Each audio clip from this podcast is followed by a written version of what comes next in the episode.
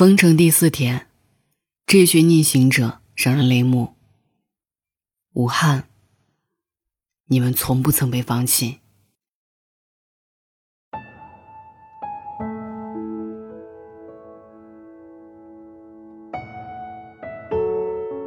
今年的春节注定与往年不一样。自一月十九号以来，有关武汉新型肺炎的消息一直占据热搜。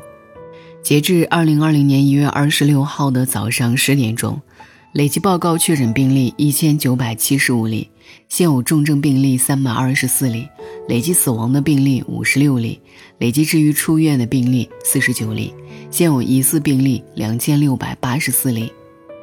死亡的人数中还有湖北一位三十六岁的患者，也是目前最年轻的死亡案例。疫情来势汹汹，武汉官方在短短几个小时内。接连出招应对。首先，一月二十二号晚间，武汉市政府发布通告，要求全市在公共场合佩戴口罩，不听劝阻构成犯罪的，依法追究刑事责任。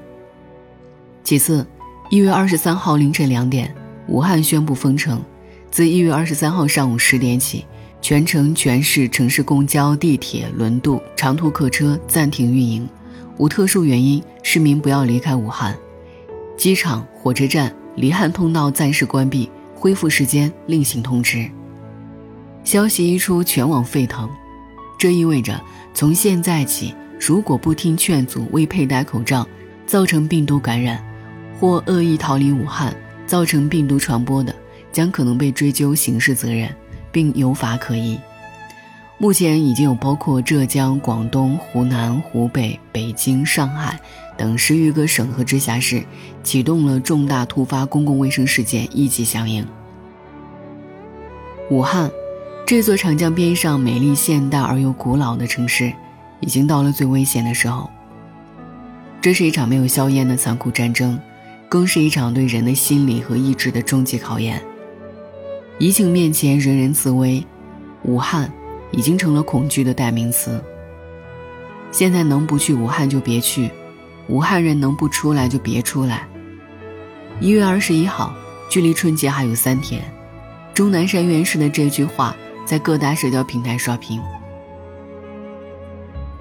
可是，仅一月二十二号当天，武汉向输送的铁路客运量就有二十九点九六万人，而这只是铁路的数据，不包括飞机与汽车。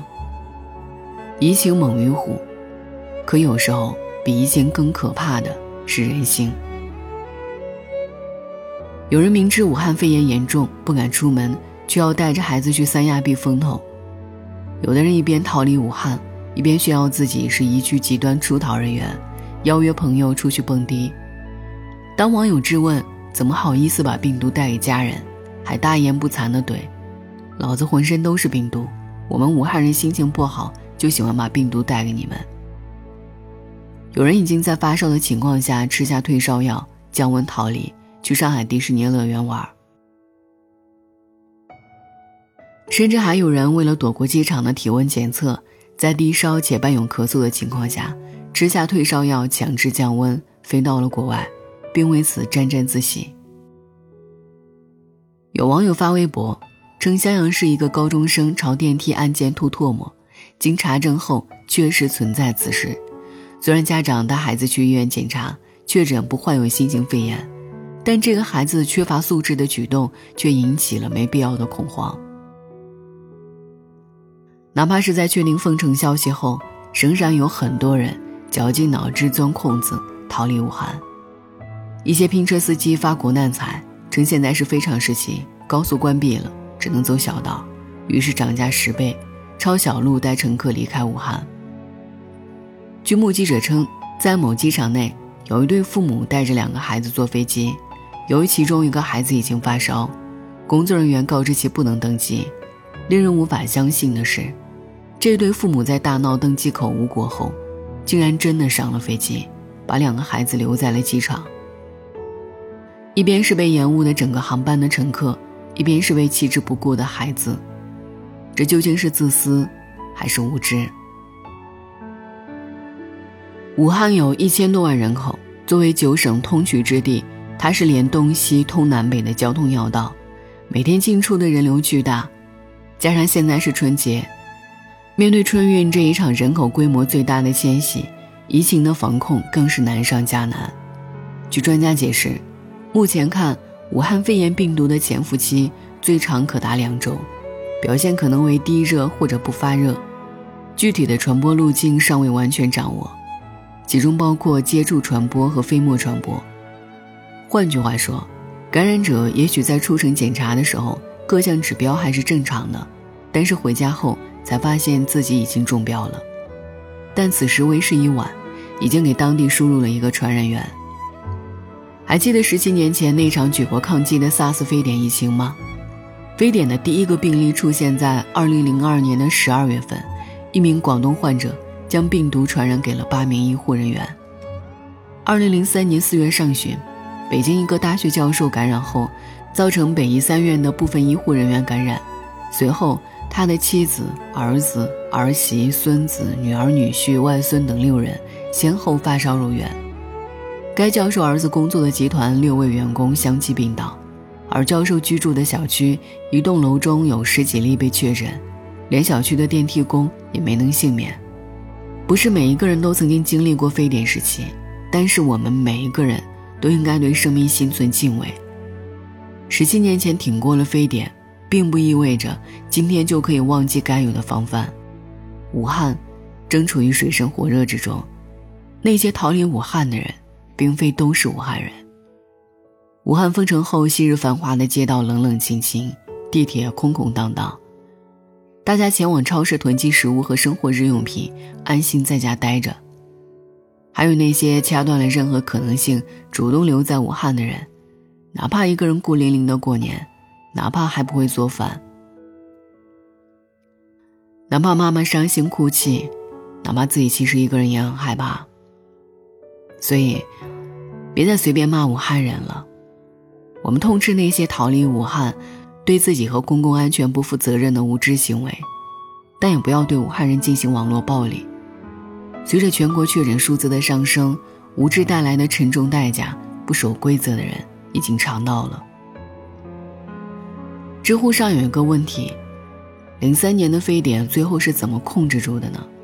有一个回答：靠的是国家强大的动员调度能力，基层群众前所未有的执行力，以及医护人员舍生忘死的拼搏精神。武汉封城后，依然有人擅自逃离武汉，而有一群人。却在逆行而上。他们是2020最美的逆行者。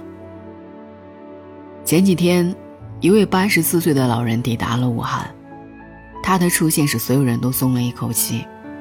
他就是钟南山，呼吸病学专家，2003年抗击非典的第一功臣。是他告诉我们，武汉新肺炎确实会传染，能不去武汉就不要去。但随后他自己就披甲上阵。坐上了去武汉的高铁。一位从医二十五年的主任医师主动申请参与第一线治疗，申请书上那一句“不计报酬，无论生死”，令人动容。本已踏上返乡旅程的年轻医生，因为担心有孩子的同事上一线有负担，毅然折返。我没成家，也没照料孩子的负担，大家都在战斗，只有在战场上。我才能安心过好年。除了他，还有他们。我愿意，我报名，我带头。在一个名为 “ICU 护理第七团队”的群里，医护工作人员随时待命。一位八十六岁的老医生和往常一样出诊。面对记者的采访，他说：“我这一辈子是为了什么？不就是救人吗？”大年三十除夕夜，当家家户户在吃团圆饭、看春晚时，他们的年夜饭是方便面。吃着吃着，心态就崩了。的确，他们快撑不住了。武汉各大医院求助的信息刷遍了全网，他们急需物资。多少次垂头痛哭，涌上心头的无助和绝望。不知道这一场抗疫还要多久才结束。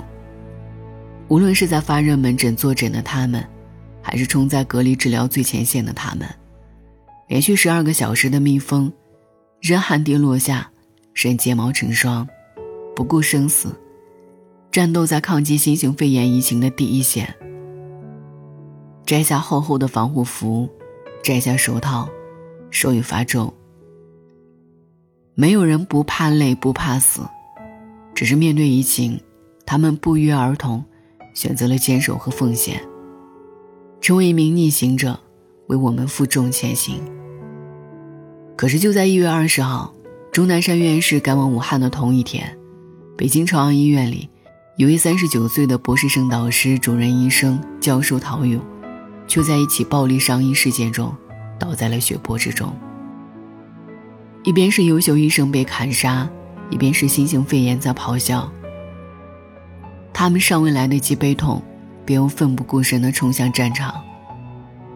大年初一，六十二岁的医生梁武东因新冠肺炎不幸去世。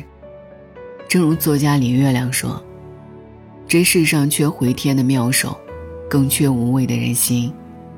他们，是名副其实的天使。”是灾难中崛起的英雄。武汉市中心的护士长唐莎在朋友圈发了一段话：“哪有什么白衣天使，不过是一群孩子换了一身衣服，学着前辈的样子治病救人和死神抢人罢了。他们，值得我们敬仰，也需要我们的保护。”昨天有一个朋友圈感动了很多人，一个做批发生意的商家。在市场上的口罩早已供不应求的情况下，自己跑遍了许多工厂，并召集员工回来加班，把库存的两百万个 N95 口罩以零点五元一个的价格全部发往武汉。这个人美心善的小仙女虽然没有赚到一分钱，却很有可能挽救了无数人。还有许多口罩供货商发现疫情紧急，春节期间依然在赶制口罩。为了帮助医护人员，武汉八十五所酒店自发组织“武汉医护酒店支援群”，为医护人员免费提供住宿。如果疫情有奇迹，那一定是我们所有人的众志成城不放弃。现在，全国上下都在全力救助武汉，希望武汉的同胞们知道，你们并没有被放弃。中央财政拨款十亿，参照北京小汤山医院模式。选址蔡甸知音湖武汉职工疗养院，将建立火神山医院，专门救治肺炎患者。我们在过年，他们在过关。来自全国各地医院的白衣天使们出发了，海军空三军军医集结，奔赴武汉。若有战，招必至，战必胜。穿上制服，他们就是听命国家召唤的战士。从温暖的家中离去，来自四面八方的支援，我们相信这一场抗疫之战的结局一定会越来越光明。也许我们不能像医护人员那样冲在抗击疫情的第一线，但是我们的一个小小举动，或许就能为疫情的防控献上自己的微薄之力，比如不传谣、不信谣，尽量减少出门的次数。